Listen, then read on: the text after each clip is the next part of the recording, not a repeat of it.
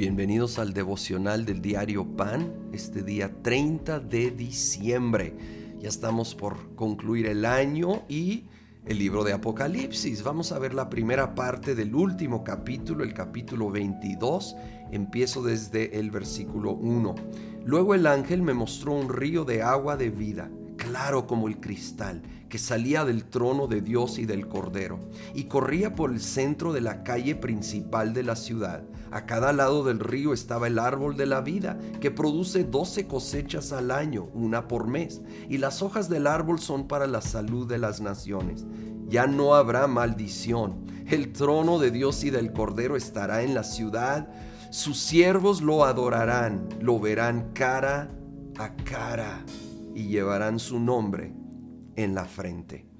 Sigue esta increíble descripción de los nuevos cielos, nueva tierra. Y aquí, wow, eh, no, también es muy diferente tal vez a la idea tradicional de cielo, de nomás así como que gente flotando en nubes. Es una ciudad, ¿sí? Tiene calles, tiene este río, obviamente eh, en una expresión que no, no hemos visto, con una pureza y una magnificencia que solo podemos imaginar. Y en medio de ello, en medio de ello está el trono de Dios, del Cordero. Está allí nuestro Señor.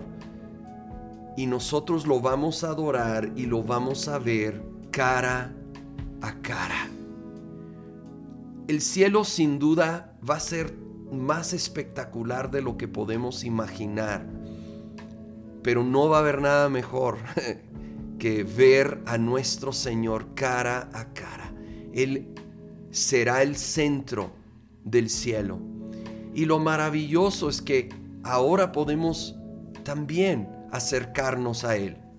Claro, no en la magnitud y sin los límites que habrá en el cielo, pero hoy, hoy podemos buscar su rostro, hoy podemos acercarnos a Él y adorar.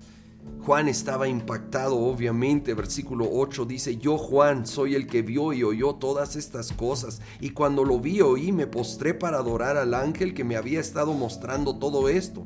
Pero él me dijo, no, cuidado, soy un siervo como tú, como tus hermanos los profetas y como todos los que cumplen las palabras de este libro.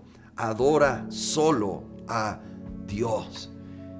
Sí, no, no puedo culpar mucho a Juan, yo creo estar estaría tan asombrado que, que tal vez cometería este error de, de caer de rodillas.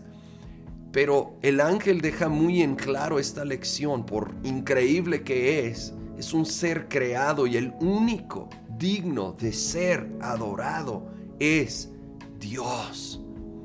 Ah, que nosotros nos cuidemos de no, tal vez en una manera más sutil, adorar a la creación cuando el único digno de ser adorado es el Creador, es Dios, el Padre, Jesucristo el Hijo, el Espíritu Santo. Solo Él debe ser adorado. Versículo 10 también me dijo, no guardes en secreto las palabras del mensaje profético de este libro, porque el tiempo de su cumplimiento está cerca. Deja que el malo siga haciendo el mal y que el vil siga envileciéndose. Deja que el justo siga practicando la justicia y que el santo siga santificándose. O que nosotros sigamos santificándonos, sigamos buscando al Señor para que la obra del Espíritu Santo en nuestro interior no pare, continúa ese proceso de la santificación de irnos transformando cada vez más y más a su imagen. Y precisamente esto sucede principalmente al contemplarlo a Él. Lo más que lo vemos a Él, más Él nos hace parecernos y ser transformados a esa imagen cada vez más.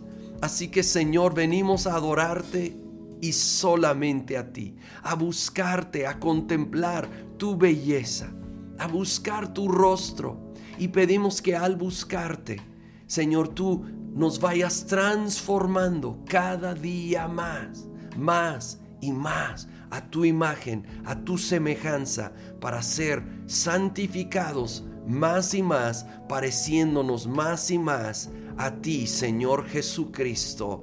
Lo pedimos todo en tu nombre, Cristo. Amén.